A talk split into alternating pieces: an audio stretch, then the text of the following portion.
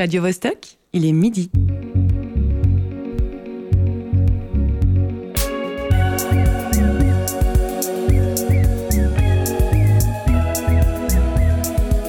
Midi bascule. Tous les vendredis à midi.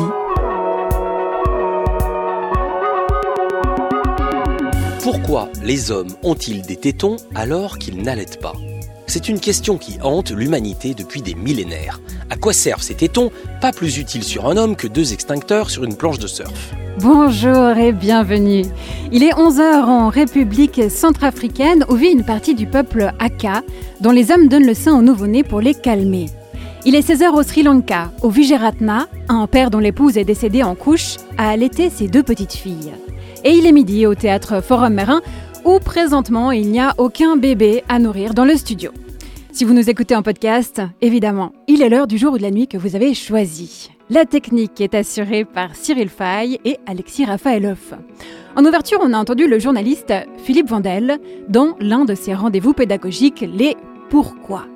Nous aussi, on se pose beaucoup de questions sur le plateau de Midi Bascule. Et on va avoir quelques réponses aujourd'hui grâce à un podcast qui s'intitule À la découverte des saints.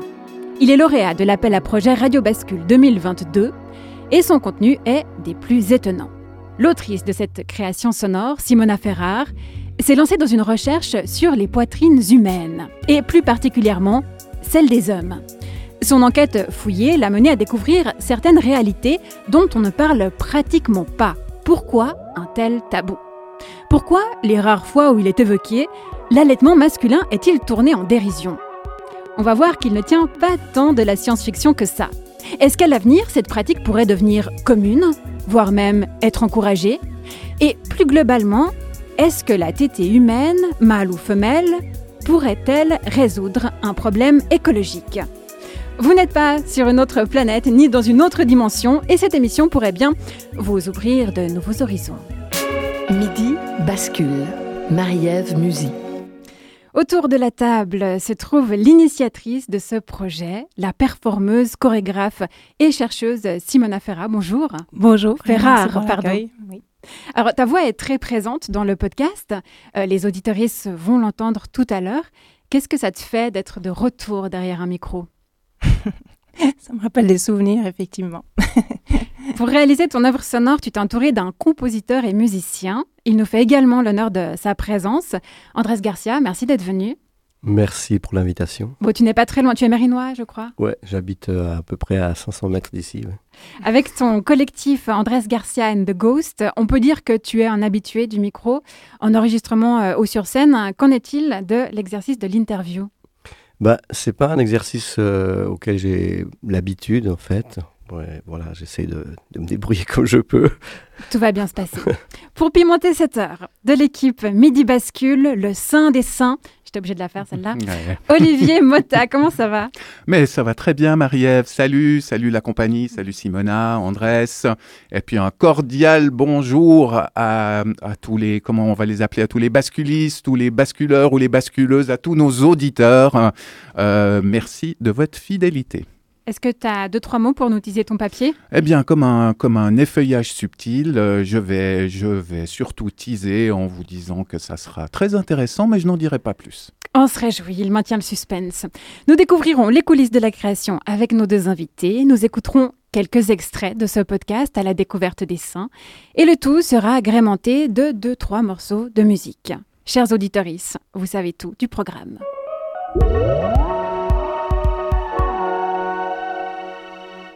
Avant de lancer le premier extrait, Simona Ferrar, j'aimerais que tu nous parles du contexte dans lequel a vu le jour euh, cette création sonore. Elle s'inscrit dans un projet artistique plus global, lequel? Mhm. Alors, j'ai commencé par euh, penser à une pièce euh, que je souhaitais réaliser sur les saints, qui s'appelle Milk ou l'histoire de mes seins magnifiques, qui est en préparation.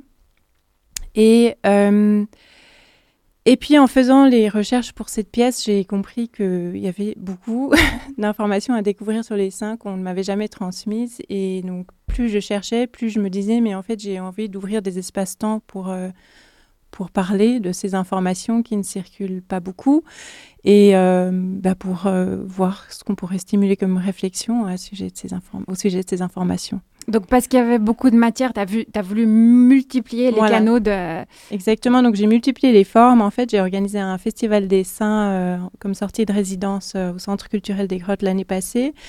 et puis, et puis bah, j'ai eu l'occasion de faire ce podcast sur les saints des hommes dans enfin, cette série de podcasts à la découverte des saints avec comme premier épisode les saints des hommes. C'était ta première collaboration avec Andrés Garcia. Avant ce podcast, vous ne vous connaissiez pas, euh, c'est toi qui l'as démarché. Andrés, comment Simona est-elle entrée en contact avec toi? Et ensuite, euh, qu'as-tu pensé du projet de prime abord? Alors en fait, euh, on se connaissait quand même un petit peu. On n'avait jamais travaillé ensemble, mais on se connaissait déjà dans la vie. Et bah, je crois qu'on avait un peu assez envie de, collaborer une fois ou l'autre sur un projet. Et puis, euh, bah, en fait, euh, elle est tout simplement venue me proposer euh, cette idée. Et puis, ça m'a, ouais, ça m'a vraiment intrigué. Moi, j'avais encore jamais fait de, podcast, en tout cas sous cette forme-là. Donc, déjà, au niveau technique et puis créatif, ça m'intéressait beaucoup. Et puis, le sujet, bah, il était vraiment super intéressant parce que bah, j'ai appris beaucoup de choses. Il y avait plein de choses que je ne savais pas. Et puis, d'ailleurs, il y a eu des échanges parce que euh, il me semble que même les AK, euh, quand on dans les premières recherches, euh, j'avais, avais entendu parler, puis moi j'avais trouvé des photos. Enfin voilà, tout de suite on est parti un peu dans des. Enfin, je ne dis pas que j'ai fait autant de recherches que Simona, mais j'ai aussi été un peu intrigué par, par le, thème. Simona, quel, est, quel a été ton rapport à l'allaitement? Est-ce que ta vie personnelle a influencé aussi le fait que tu te lances dans ces recherches? Oui, c'est sûr. Alors, les, deux raisons principales pour lesquelles j'ai souhaité euh, travailler sur le sujet des seins, alors la première, à voir avec mon ascendance. Donc, euh, ma mère et ma grand-mère ont eu un cancer du sein. Donc, euh, moi, ça fait que je suis sous haute surveillance médicale, entre guillemets, depuis longtemps. Et puis, et puis, donc, ça me pose des questions par rapport à ma santé, les seins, etc. Et, et puis, j'ai ensuite allaité mes deux enfants et, et assez long, enfin plus longtemps que la norme euh, occidentale en ce qui concerne la deuxième. Et puis en fait, ça m'a posé des questions parce que déjà, je ne savais pas que c'était possible. Enfin, j'ai appris ça un peu par hasard. Euh, c'était pas par le biais des, des voix euh, des professionnels de la santé, disons. Et puis, euh, donc moi-même, je ne savais pas vraiment que c'était possible à la base. Et puis après, bah, j'ai fait. Et puis, bah, c'était difficile socialement parfois à assumer pour moi parce que je voyais que d'autres personnes ne savaient pas trop. Donc, c'est une image un peu bizarre dont on n'a pas l'habitude de, voir un enfant qui marche et qui a des dents tétées. C'est souvent ces deux références qui sont citées comme étant le moment où l'enfant ne devrait plus téter. Voilà, donc le regard mm. des autres, le regard que mm. porte la société sur les mères qui allaitent euh, longtemps, euh, t'as interrogé, t'as eu envie de... Voilà, j'ai envie de me poser la question, mais en fait pourquoi? Et est-ce que c'est bien? Est-ce que c'est pas bien? Enfin, on reçoit, il y a des informations qui circulent, mais enfin c'est un petit peu fragmenté j'ai dû faire pas mal de recherches personnelles et puis après me dire, bah voilà, je prends ma décision et c'est OK pour moi. Je propose qu'on se lance mhm. dans le vif du sujet avec mhm. un premier extrait. Ce premier épisode est consacré au sein des hommes. Mais oui, parce que les hommes ont des seins, n'est-ce pas? Ou faudrait-il plutôt parler de torse, de pectoraux? Quelle est la différence? Le doute m'a pris. J'ai donc vérifié dans le Larousse en ligne.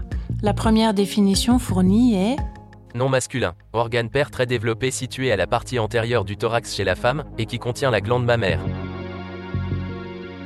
Mais les hommes ont aussi des glandes, non? C'est vrai que leurs seins sont moins développés que la moyenne des seins des femmes, mais enfin, ils ne sont pas complètement plats non plus. Et surtout, ils ont un mamelon, n'est-ce pas? Il sert à quoi alors ce mamelon? J'ai soumis mon questionnement à Nathalie Poulet, qui travaille au centre Otium à Genève. Ce lieu accompagne des personnes atteintes du cancer, des femmes comme des hommes, pendant les phases de traitement et de rémission. Moi, je pense qu'il y a des hommes, ils savent pas, franchement, hein, que le cancer des seins chez les hommes existe, parce qu'ils voient pas leur euh, corps comme ayant des seins, mais comme ayant un torse, ce qui est complètement différent. On parle des femmes en parlant de leurs seins, mais je suis pas sûre qu'on parle des hommes en parlant de leurs seins.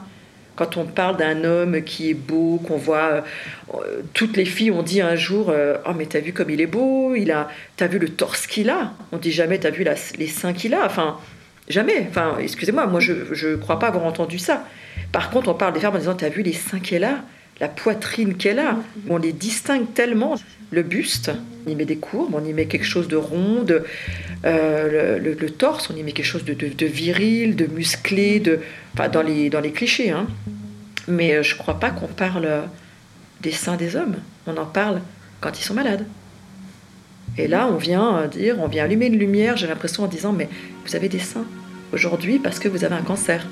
Donc euh, on vous informe que vous avez des seins. Le podcast est construit comme une enquête. On suit Simona Ferrar dans ses recherches. Euh, Andrés Garcia, la première fois que Simona t'a envoyé des extraits d'interviews ou de sa voix, quelle a été ta réaction? Tu as dit que tu avais aussi participé activement aux recherches? Ouais, un petit peu, on va dire, juste une suggestion par rapport à des photos que j'avais vues.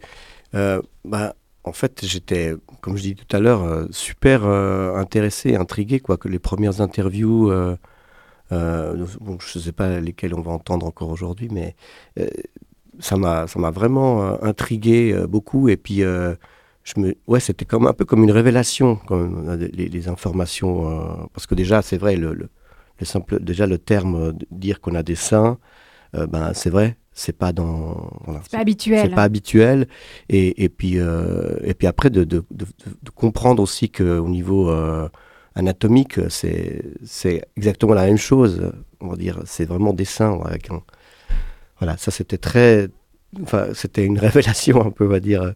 Ouais. Je comprends. Simona tu es euh, performeuse et, et, danseuse. Il s'agit donc de ton premier podcast. Est-ce que c'était difficile d'être privé de ton corps comme moyen d'expression? Je ne l'ai pas ressenti comme une euh, difficulté parce que parce qu'en fait, je parle du corps. enfin, là, je, je, je, transpose ma pensée de danseuse alors au mot peut-être, mais, euh, mais je pars du corps. Enfin, là, on parle des seins et, et dans tout ce questionnement que j'ai eu par rapport à ma santé, par exemple, en lien avec ma famille, euh, je, je, pense que la danse m'a apporté beaucoup d'outils et de réponses à comment j'ai envie de gérer ma santé, en fait. Donc euh, pour moi, c'est assez logique de, de, partir du terrain de la danse et, alors c'est vrai que j'utilise la voix. Comment s'est passée euh, votre collaboration? Quelle était la répartition des tâches?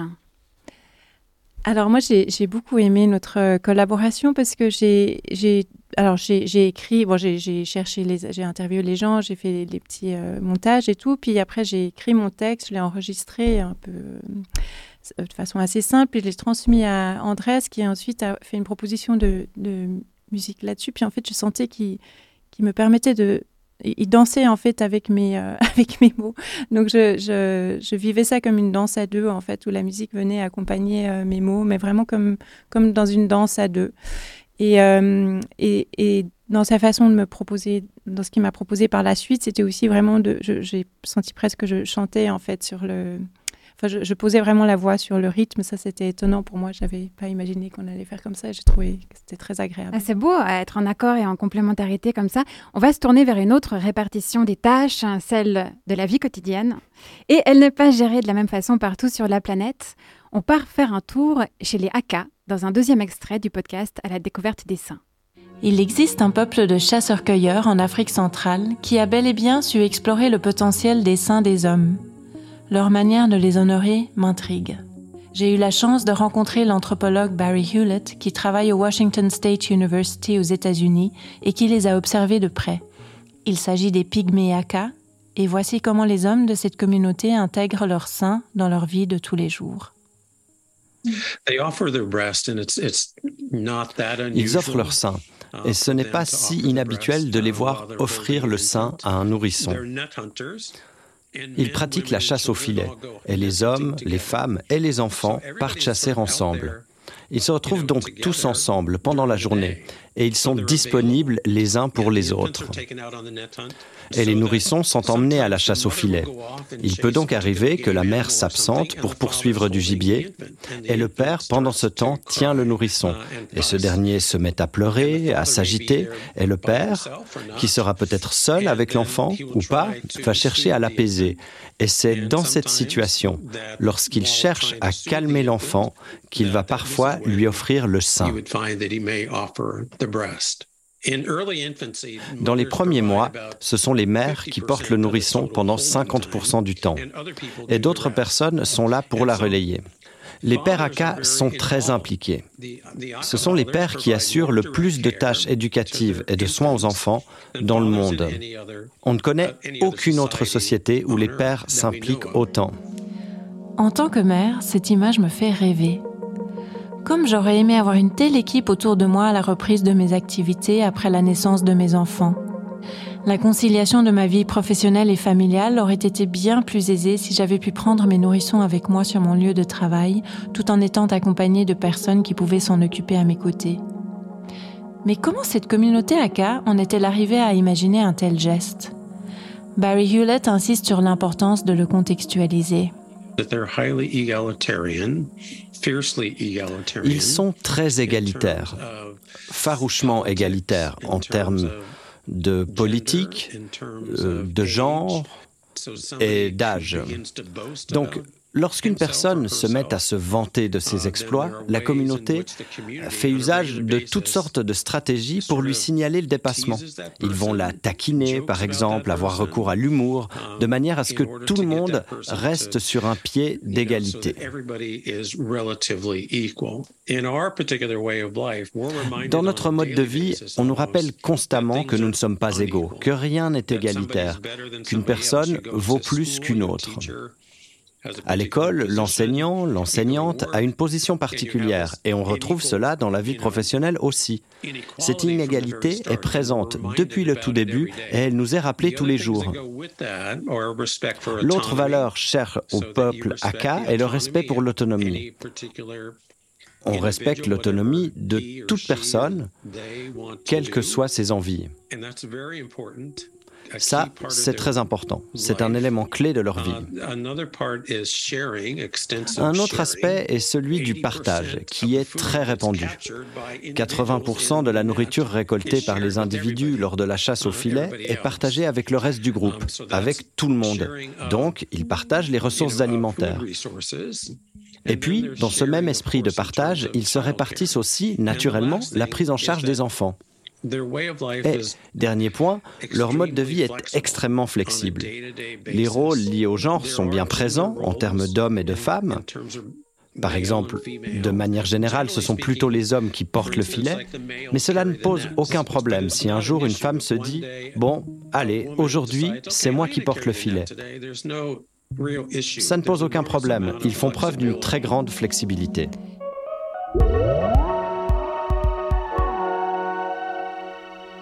Simona Ferrar, pour euh, compléter cet extrait, tu nous proposes de découvrir la musique Aka.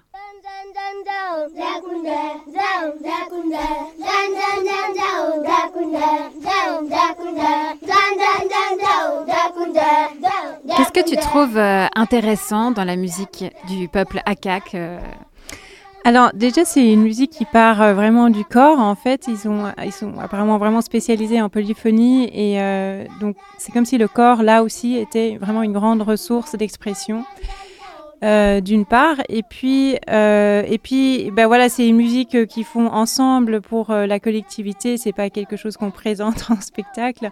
Et du coup tout le monde est inclus. Et ici on a on entend les enfants chanter et, et, et tout le monde apprend en faisant en fait. Et je trouve ça magnifique. Et je crois que c'est une pratique qui est vraiment quotidienne. Olivier? Oui, euh, dans, cet extrait, euh, j'ai beaucoup aimé euh, ce qui est dit de la stratégie assez savoureuse de dégonflage de melon mise en place par le, le peuple Aka. Et je, je, me demandais simplement si l'humour avait, avait peut-être aussi une fonction similaire dans nos sociétés occidentales. C'est-à-dire dans, dans... Une, une, une, fonction de, de remettre les, euh, les vaniteux euh, à leur place. Oui, oui. Mmh. Alors, alors je, je crois que c'est comme ça que souvent ils remettent un petit peu les, les, les points sur les i, si je puis dire. Mais euh, c'est par le biais de l'humour. Et puis oui, je pense que nous, on pourrait s'en servir aussi pour questionner deux, trois choses. On va euh, rester dans la musique et, et les sons, euh, Andrés Garcia. Euh, au fil du podcast, tu crées différentes ambiances suivant la personne interviewée. Euh, la musique est plus forte lorsque Simona parle, elle s'estompe à d'autres moments.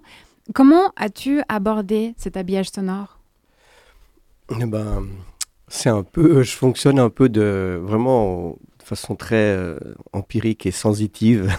en fait, je m'inspire, euh, comme disait Simona tout à l'heure, j'ai essayé de créer vraiment comme une danse, comme un chant, comme une pièce sonore globale, pas simplement un tapis sonore qui accompagne et puis qui dérange pas, mais j'essaye vraiment de, de m'insérer dans la musicalité de la voix. Mhm. Donc en fait, bah, je fonctionne comme un musicien, j'entends un, son et j'essaye de jouer quelque chose qui, fonctionne bien avec ce son.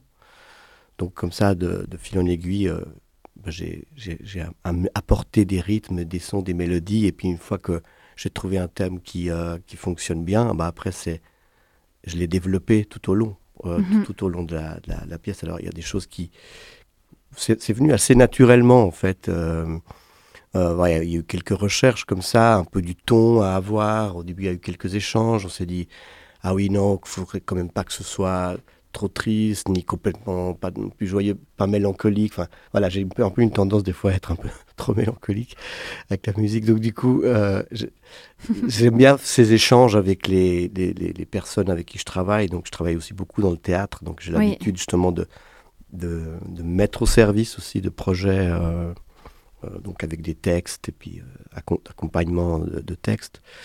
Donc c'était vraiment ouais, c'était vraiment comme ça que ça s'est fait. Euh, donc euh, un, échange euh, avec Simona sur le ton à avoir. Et puis une fois qu'on a trouvé un peu le, la voix, après c'était vraiment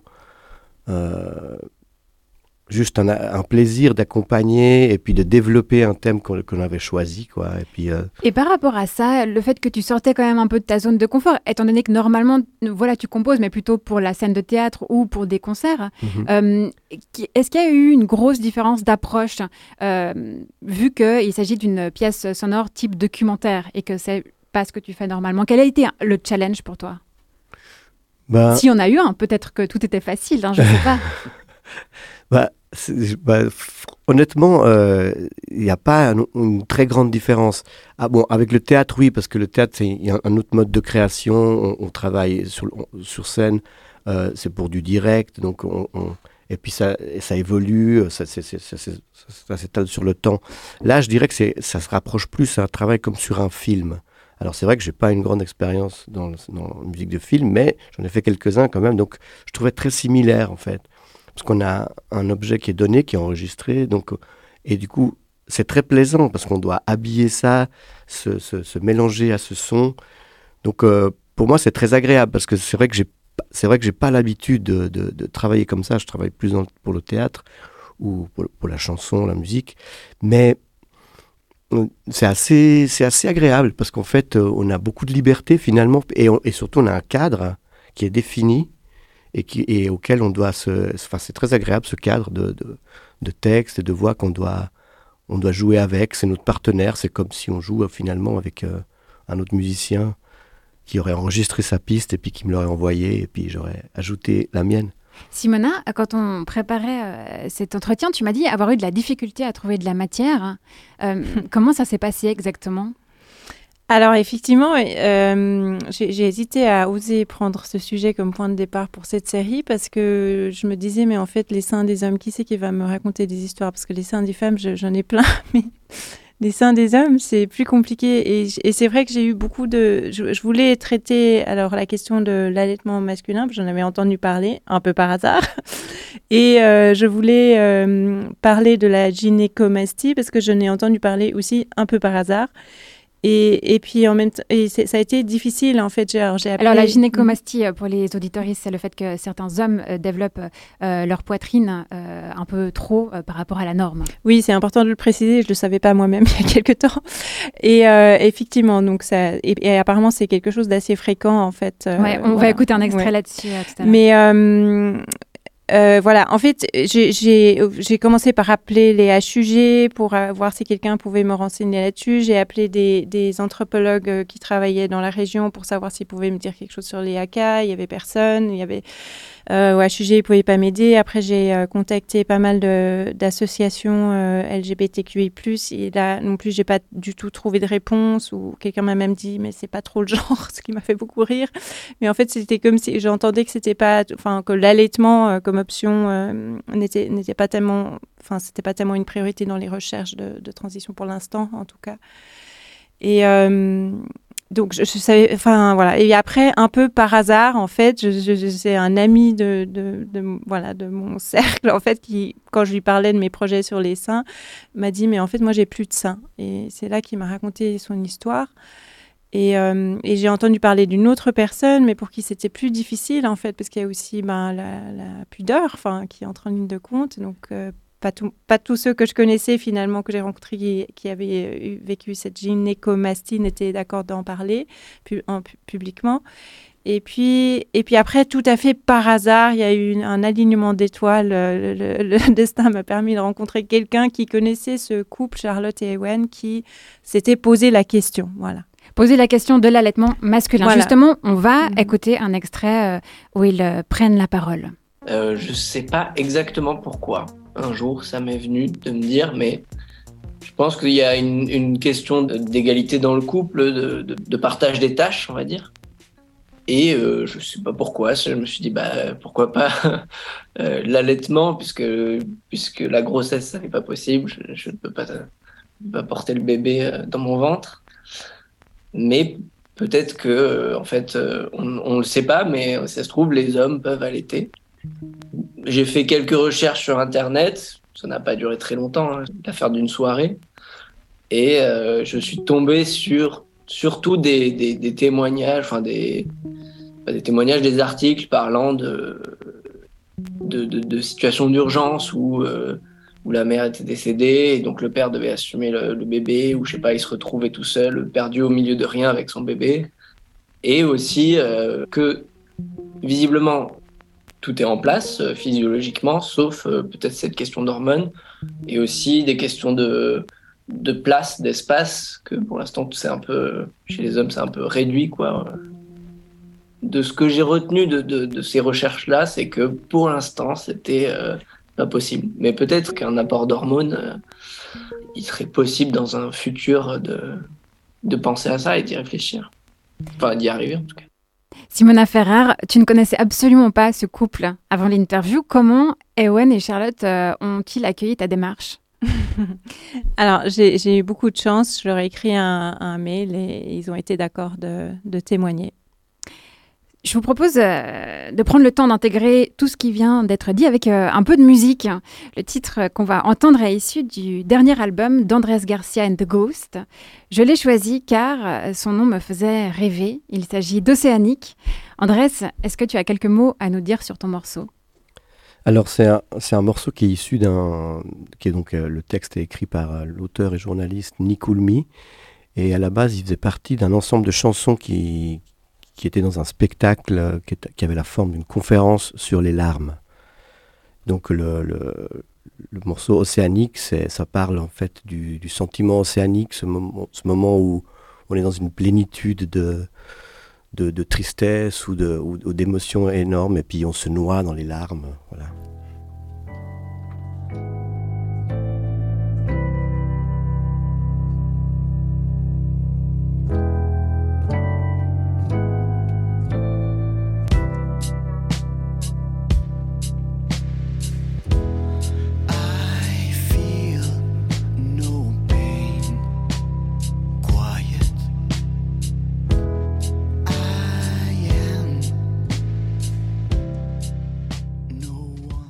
Vous êtes dans Midi Bascule. Nous sommes ensemble jusqu'à 13h. Aujourd'hui, on s'intéresse à un podcast consacré au buste des hommes avec son réalisateur Andrés Garcia et sa créatrice Simona Ferrar. L'enquête de Simona devient aussi un peu la nôtre et il est temps de récolter quelques données scientifiques. Je me suis donc tournée vers Luc-Alain Giraldo, directeur de l'Institut national de recherche scientifique du Québec.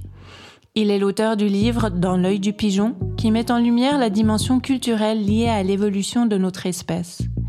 Il s'est à plusieurs occasions posé la question de la possibilité de la lactation masculine, que ce soit dans ses recherches d'écologiste comportemental ou dans sa vie de père. Son avis sur la question confirme les informations récoltées par Ewen et Charlotte. C'est physiologiquement possible. On a la glande mammaire, elle a été inhibée dans son développement par la production de testostérone à l'adolescence, mais elle est là. Et en plus, elle est connectée euh, au mamelon. Donc, il y a un canal qui le. Il n'y a, pas anatomiquement de problème. Il faudrait juste restimuler la, la glande mammaire pour qu'elle puisse euh, prendre plus d'ampleur. Mais comme vous le savez, on n'a pas besoin d'avoir d'énormes euh, glandes mammaires pour produire beaucoup de lait. Euh, ensuite, tout ce qui manque, c'est la prolactine pour euh, produire euh, le lait. Euh, la prolactine, c'est l'hormone du lait chez tous les mammifères. C'est la même hormone.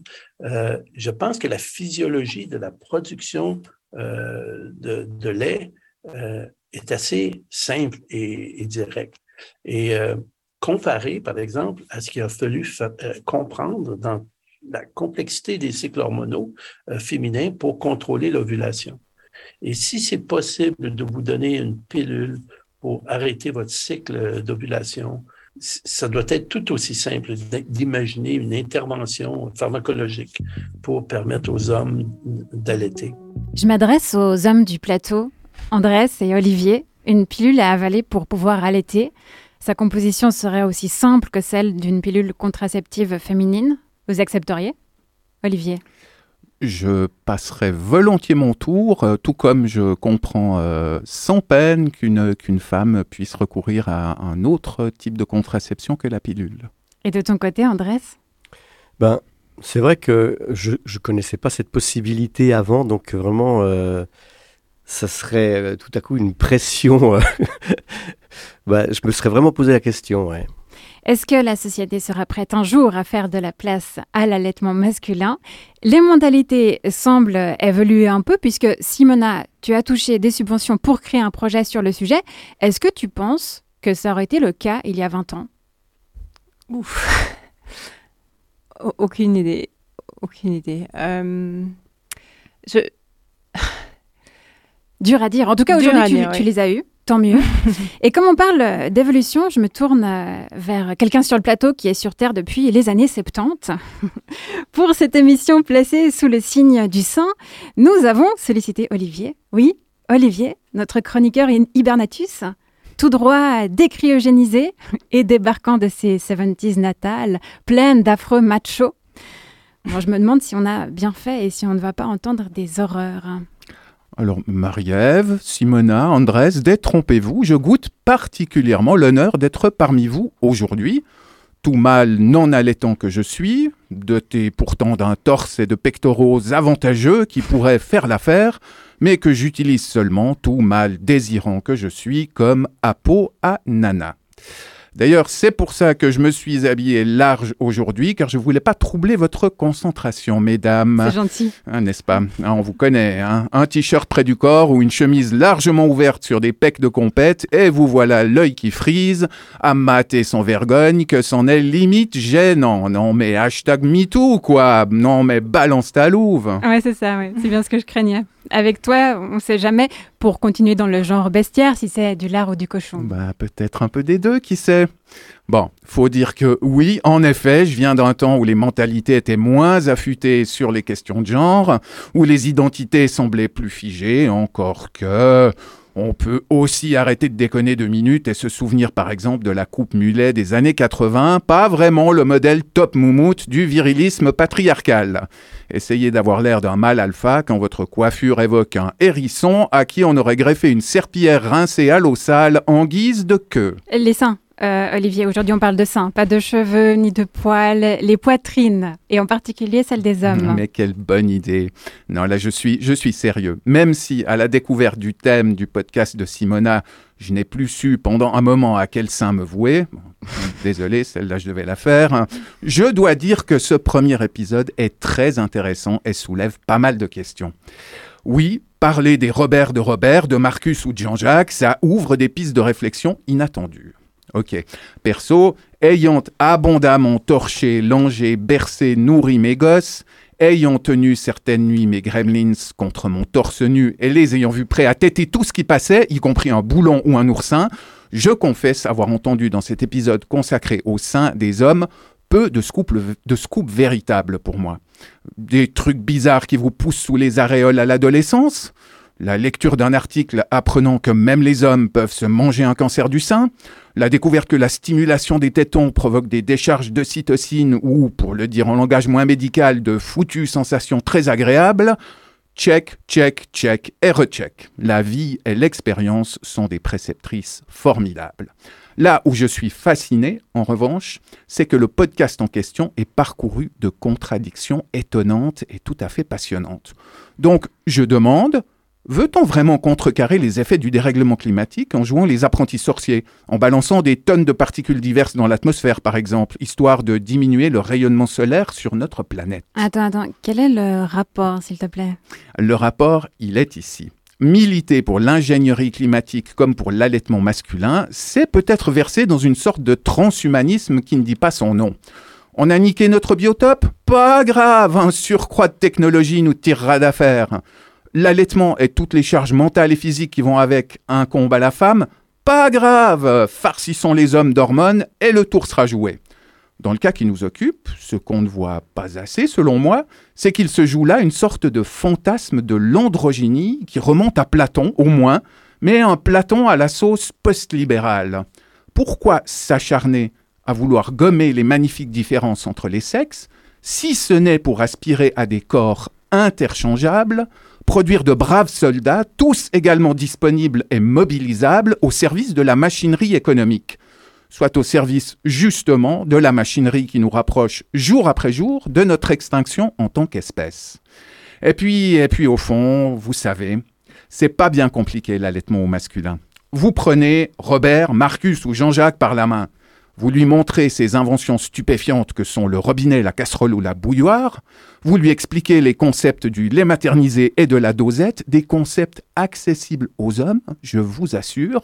Vous lui collez un biberon dans les pattes et roulez jeunesse, vous avez un mec capable de nourrir son petit. Et ce, sans gober la moindre pilule. Les pharma et le grand capital vont tirer la gueule, mais après tout, eux, ils n'ont pas besoin d'être nourris.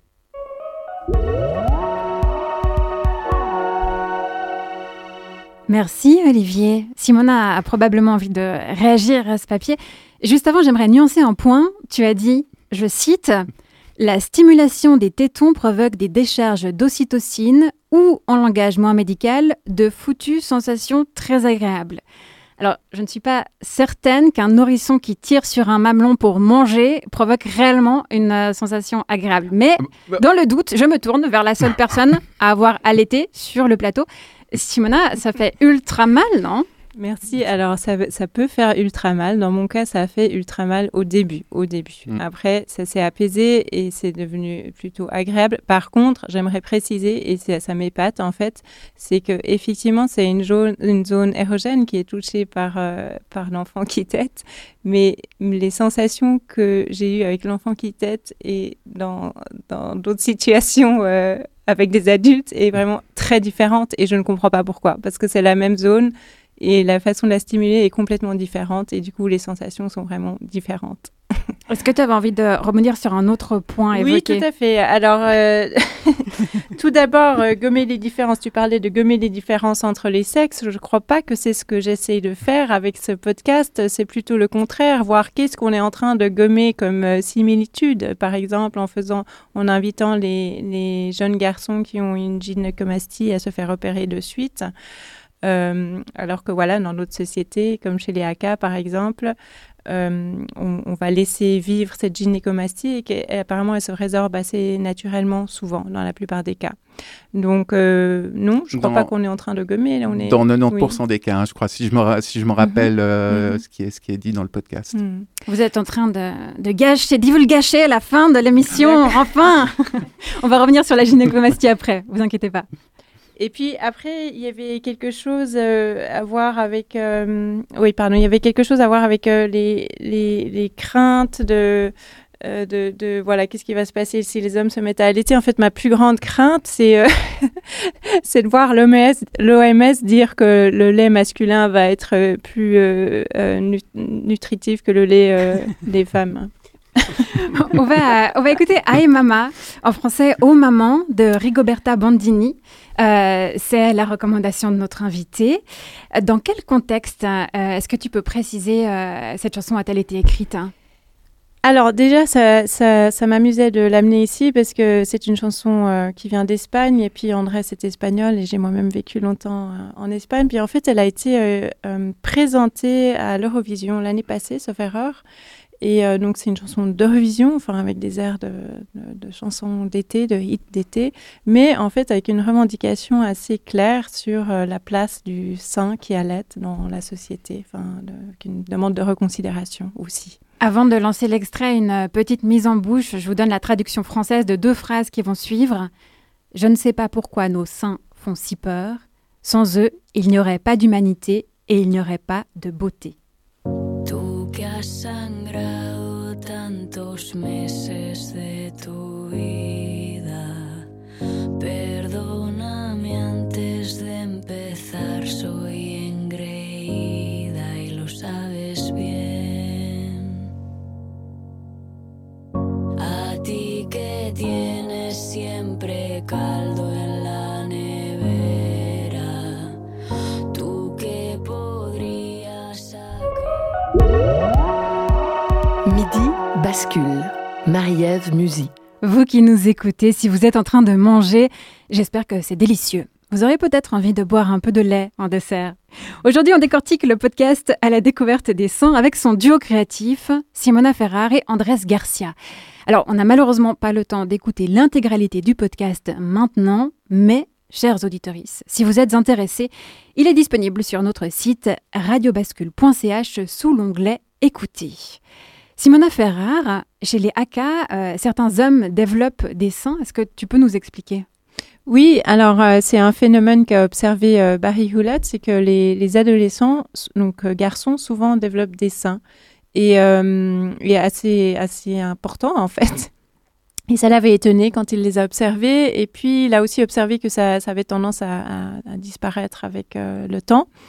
Et puis il s'est posé la question pourquoi, parce qu'il a étudié une autre société qui habitait tout près euh, de, la société AK et qui n'avait pas du tout ce phénomène. Et, il a l'impression que c'est peut-être dû au fait qu'ils ont beaucoup, beaucoup de contacts physiques. En fait, ils ont, voilà, ils ont des habitudes de voilà de quotidien de, se toucher beaucoup et les jeunes garçons dorment par exemple tous dans une hutte ensemble aussi donc euh, c'est peut-être euh, ça qui fait que ça stimule certaines hormones et que ça pourrait provoquer une gynécomastie par contre eux, ça les dérange pas du tout. Enfin, c'est pas du tout considéré comme un problème ou. Euh, voilà, et donc si elle est acceptée euh, chez les AK, la gynécomastie, c'est pas tout à fait pareil chez nous. Donc je rappelle, hein, un développement exagéré des glandes mammaires chez l'homme. Moi, j'ai été horrifié de mes seins en fait. Parce que bah, quand j'avais 13 ans, j'avais des seins qui poussaient. C'était des, petits seins, je sais pas, de, je sais pas, de 2-3 cm, je sais pas. En fait, c'est lié à des dérèglements euh, hormonaux qui sont assez courants apparemment euh, à l'adolescence. Et puis, euh, bah, alors je sais pas s'ils sont tous opérés, les, garçons comme ça, ou bien si c'est que moi, ou bien si c'était à l'époque. Peut-être que maintenant, avec des traitements hormonaux, ils arrivent à régler ça, j'ai aucune idée. À l'époque, en tout cas, moi, ils ont estimé que c'était. fallait opérer. Je ne sais pas exactement ce qu'ils ont fait, mais c'est une ablation. Parce qu'en fait, ils t'enlèvent la glande mammaire, je crois, si j'ai bien compris. En fait, tu as des drains, puis ils te recoussent, ça se voit pas, euh, ou à peine. Et puis après, ben, pendant euh, quelques semaines, je crois, j'avais un gros pansement tout autour du thorax pour euh, que ça cicatrise, en fait, que tout ça se remette en place. J'ai passé mon été à la montagne, enfin comme chaque année d'ailleurs, mais, là, j'étais à la montagne, et puis ben, j'ai peu de souvenirs, mais mais je me réjouissais que ce, soit fini, que ce soit derrière, tu vois. J'ai pas, j'ai pas réfléchi plus que ça aux conséquences de ce truc. Bah, en fait, j'ai même pas l'impression d'avoir pris une décision. Tu te dis, ah bah c'est super, ils ont une réponse eux, puis c'est pas entre tes mains. J'avais un peu honte, quoi. Et puis la honte, bah, c'était de les avoir, mais c'était aussi de les avoir enlevés. Dans le sens où de les enlever, c'était comme de reconnaître de les avoir eus, tu vois c'est pas un drame, tu vois. J'ai jamais été déprimé, j'ai jamais, euh, j'ai jamais eu des doutes, mais t'as un trou quelque part dans ton identité ou dans, ton, dans ta virilité, vu que je suis un homme. Imagine une femme qui a pas du tout de sang, euh, elle est pas forcément bien avec ça. C'est un mélange de, de soulagement, tu te dis, bon, ok, réglons ça, et en même temps, comme c'est pas un détail, euh, il manque un truc, quoi. c'est ça le problème, quoi. Selon un article consacré à la gynécomastie dans le hors-série du magazine Cosette, paru au printemps 2022, l'affectation est classique. Elle touche en effet plus de 50% des adolescents et elle se résorbe naturellement dans 90% des cas. Je suis tombée des nues en lisant ces données. Comment se fait-il que je n'ai jamais entendu parler de ce phénomène avant que Fabrice ne me raconte son histoire? À quel silence sont voués tous ces adolescents qui développent des seins au point de vouloir se faire opérer? C'est une problématique de notre société, hein, la non-acceptation de tous les corps, vouloir absolument faire rentrer tout le monde dans un moule, même s'il est contre nature. Je pose la question à l'ensemble du plateau, qu'est-ce qu'il faudrait changer dans notre société pour que chacun, chacune se sente à l'aise de pouvoir vivre dans son corps comme il a été conçu? Est-ce qu'il faudrait par exemple, arrêter euh, certaines pratiques médicales ou en tout cas faire qu'elles ne soient pas des automatismes? Est-ce que ça passe par l'éducation? Simona? Alors, je pense que l'éducation pourrait jouer un rôle très important parce que ce qui me touche dans l'histoire de Fabrice, c'est qu'il il, n'avait pas d'informations, il ne savait pas que ça pouvait arriver à d'autres garçons. Euh, il a été mis, enfin voilà, il lui est arrivé ça, et puis ce qu'on lui propose comme solution, c'est d'enlever vite, vite. Et, en fait, il n'a pas eu accès à des informations sur d'autres possibilités, sur d'autres. Enfin, donc oui, l'éducation euh, pourrait vraiment jouer un grand rôle. Euh, moi, je, dirais, j'aurais une solution assez prosaïque, un, peu bas de plafond, mais qu'on me, qu'on me présente le bouton on-off qui permettrait de couper Instagram et TikTok. Euh, je crois que ça aiderait beaucoup, que ça, ça perturbe énormément d'adolescents euh, qui, qui, sont confrontés à des, à des modèles de corps qui, qui, sont, qui sont inaccessibles, qui ne sont pas désirables pour dessous. Et euh, au niveau de l'information qui circule, euh, Simona, tu as comme projet d'écrire un livre Oui. À quel public est-ce qu'il s'adresserait? À toute personne euh, désireuse d'en savoir un peu plus sur les seins, ou, de, ou, en tout cas de se poser des questions sur comment on considère les seins dans notre société. Oui. On retourne au podcast. Peu de temps après le récit de Fabrice, Luc-Alain Giraldo nous rappelle que la nature n'est pas binaire. On a tendance à toujours voir les choses comme étant binaire ou clair, ou euh, alors que dans l'ensemble du monde de vivant, on parle de biodiversité, puis on se rend pas compte que c'est beaucoup plus grand que ce qu'on pense. Jusqu'à maintenant, on énumère des espèces, puis on pense, ah oui, il y a des chimpanzés, il y a des gorilles, il y a des humains, il y a des, il y a des tulipes. Bon. Mais dans les faits, euh, une tulipe, c'est très variable. Euh, un humain aussi. Et on veut classer les humains maintenant en mâles et en femelles, mais euh, il y a une grande variation dans, les, dans le sexe. Il y a des gradations. Pour faire court, le monde biomédical va dire qu'il y a des erreurs de développement ou des erreurs de parcours qui fait qu'un jeune adolescent soit mâle, surtout avec des seins, où il y a un peu de confusion dans le, dans, dans le, le sexe euh, de l'enfant, tout ça. Mais c'est pas des erreurs, je veux dire, là, il existe ces choses-là. Et euh, il faut les admettre, tout simplement, euh, plutôt que d'essayer de les soigner. Euh, je comprends pas euh, cette volonté de vouloir tout caser dans des, dans des boîtes euh, étanches. La, nature crée de la variation. L'évolution n'existe que parce qu'il y a de la variation. Et cette variation, elle est essentielle. Vous êtes dans Midi Bascule. Aujourd'hui, on parle de torse. Mais attention, pas tous les torses, uniquement ceux qui ont le droit d'être nus dans la rue. Oui, avant que l'égalité arrive, la planète a encore le temps d'imploser. Je suis en compagnie de Simona Ferrar et Andrés Garcia qui ont créé le podcast à la découverte des seins. Alors, les extraits qu'on écoute euh, sont tous issus de l'épisode unique Les seins des hommes. Simona, tu as donné un numéro 1 à cet épisode. Est-ce que ça veut dire que d'autres vont suivre? Oui. tu, m'as dit, par exemple, vouloir consacrer un épisode entier à l'aspect écologique euh, de l'allaitement. Selon toi, le lait humain est une ressource nourricière trop peu utilisée. Est-ce que, est que tu peux développer? Alors trop peu utilisé, je ne sais pas, mais euh, j'ai envie de poser la question. Effectivement, dans un contexte de crise climatique, on est amené à tout revoir et on va peut-être ici aussi manquer de ressources alimentaires. Enfin, qu'est-ce qu'on fait du lait euh, humain dans, dans, ce contexte-là? Euh, alors, évidemment, on, pourrait observer, dire, voilà, c'est plus écologique euh, d'allaiter, euh, enfin, le lait maternel est une option plus écologique que le lait de vache, mais voilà, c'est une observation à, traiter avec beaucoup de précaution parce que mon intention, c'est pas de de tomber dans des solutions simplistes, de demander aux femmes de voilà d'allaiter, enfin de mettre encore plus d'injonctions que ce qu'elles subissent déjà. Mais par contre, j'aurais envie de poser la question des conditions qu'on crée. En fait, je crois que c'est ce qui m'a beaucoup intéressé dans les dans les entretiens avec Barry Hewlett. Lui, il parle beaucoup des valeurs en fait qui permettent certains gestes. Donc j'aurais envie de nous appeler à revoir un petit peu nos, nos valeurs en fait de politique, euh, sociétale et de comprendre quel contexte on pourrait euh, créer pour euh, que les femmes qui le souhaitent et qui le peuvent puissent et les hommes aussi puissent allaiter en fait euh, facilement. Parce que pour l'instant je pense que c'est pas le cas. Ça d'une part. Et puis après l'alternative principale de notre époque c'est le lait de vache. Enfin c'est l'alternative principale euh, proposée. Et en fait dans ces recherches je me suis aussi intéressée à d'autres alternatives qui existent depuis la nuit des temps euh, et qui existent encore aujourd'hui, mais qui de nouveau sont, peu valorisées en fait. Mais il y a des femmes voilà, qui mettent à disposition leur lait sur les réseaux sociaux gratuitement ou, euh, en le vendant. Et, euh, c'est perçu comme bizarre, j'ai l'impression encore dans notre société. C'est quelque chose qui n'est pas soutenu par, le, par les, milieux de la médecine. Et, euh, et, donc, je me pose la question pourquoi. Et puis, évidemment, quand, euh, quand, j'entends euh, Lucalin Giraldo dire que ce serait très facile de stimuler ça chez l'homme, même sans hormones, selon lui, hein, à un moment, il le dit dans l'interview, euh, bah, je me dis, bah, en fait, pourquoi est-ce qu'on ne s'intéresse pas plus à ces alternatives-là et pour trouver d'autres solutions, enfin, pour commencer à repenser notre rapport aux vaches aussi. suite, à, suite à cette expérience de podcast, euh, Andrés, est-ce que ça t'a donné envie de créer ton propre podcast? Simona pense que tu devrais le faire. Oui. Elle m'a soufflé ça à l'oreille. bah, déjà, il faudrait que je... Oui, bah, bien sûr, ça m'intéresse.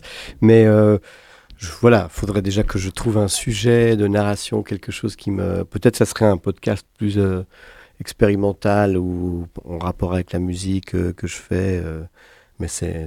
Oui. À pense. voir. À voir, j'y pense. Les lauréates et lauréats de l'appel à projet Radio Bascule bénéficient d'une formation et d'un accompagnement. Quel est le principal enseignement que vous avez retenu? Ou quelles ont été les nouveautés pour vous par rapport à vos métiers artistiques initiaux que sont la musique et la performance théâtrale? Simona Alors moi, je pense que ça m'a permis de, de pratiquer l'écriture qui est relativement nouvelle pour moi. Et ouais, l'écriture. Parce que toutes tes interventions du podcast euh, sont écrites à, la écrites à la virgule près. Il euh, n'y a aucune impro dans, dans, tes textes. Dans les miens, euh, non. Euh, dans ceux des intervenants, évidemment, bah, oui. je compose avec. Mais en fait, tout ça, je trouvais très intéressant de composer avec les, les, les interventions des autres, puisque en fait, c'est aussi les autres qui racontent l'histoire. Et de composer avec, euh, avec la musique, de, enfin de, de co-composer, enfin on a, on a composé ensemble, disons, avec euh, Andrés, mais de, voir ça comme une musique aussi, en fait. Donc c'était, peut-être c'était pas si loin de la mise en scène euh, documentaire, enfin d'un théâtre documentaire, dans, dans, la conception en tout cas. Dans... On va écouter un dernier extrait, il se situe à la toute fin de l'épisode et d'une certaine manière, il le conclut. Ce qu'on peut apprendre des pygmées Aka, c'est que s'il y a des gens qui veulent le faire, des pères qui veulent le faire, eh bien on a là un exemple de toute une société. Et vous savez, ils sont 30 000, on n'est pas en train de parler d'un petit groupe ou de quelques individus. Une société, donc, dans laquelle il est habituel pour les pères de le faire, de donner le sein. Ce que je sens, c'est que c'est très difficile à transposer. On ne peut pas dire qu'on devrait instaurer cela dans notre culture. Je, je, trouve cette idée problématique parce que tous les autres éléments en lien avec l'égalité, le respect pour l'autonomie, la flexibilité, ce contexte-là est différent. Et on ne peut pas simplement ignorer tout cela. Mais pour les gens qui aimeraient le faire, il faut savoir que cette possibilité existe. On sait aujourd'hui que cela fait partie de l'humanité. Et je crois qu'il s'agit surtout de comprendre cette diversité et que tout va bien.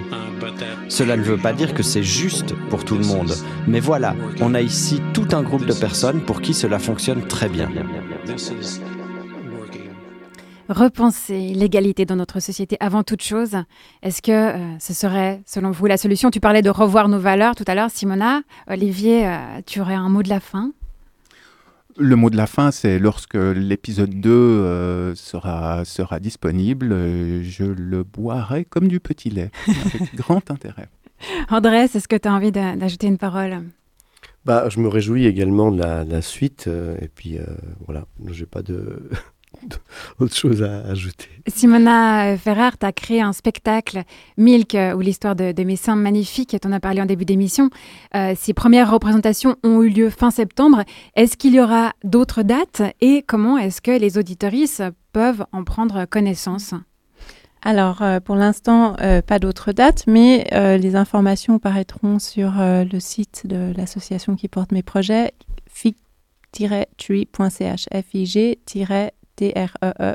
C'est bien noté.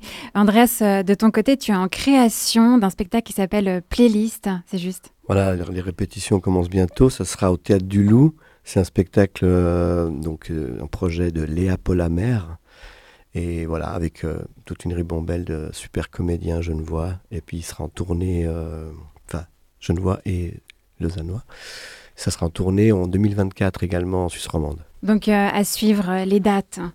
Euh, je rappelle que l'épisode entier du podcast à la découverte des seins se trouve sur radiobascule.ch, sur Spotify aussi et euh, sur Apple Podcast. Merci beaucoup Simona Ferrari et Andrés Garcia d'être euh, venus en plateau pour partager votre expérience avec nous. Merci à vous qui nous écoutez pour votre fidélité. Si vous avez des idées de sujets à nous proposer pour les prochaines émissions, n'hésitez pas, vous pouvez nous les envoyer via notre site ou sur nos réseaux sociaux. De quoi avez-vous envie que nous parlions? Nous vous lirons avec un plaisir certain. Derrière le micro de chroniqueurs, vous avez entendu Olivier Motta. En régie, c'était Cyril Fay, Alexis Rafaeloff et moi, c'est Marie-Ève Musy. On se retrouve la semaine prochaine pour de nouvelles aventures dans un monde culturel en constante évolution. En attendant, je vous souhaite de basculer agréablement dans le week-end.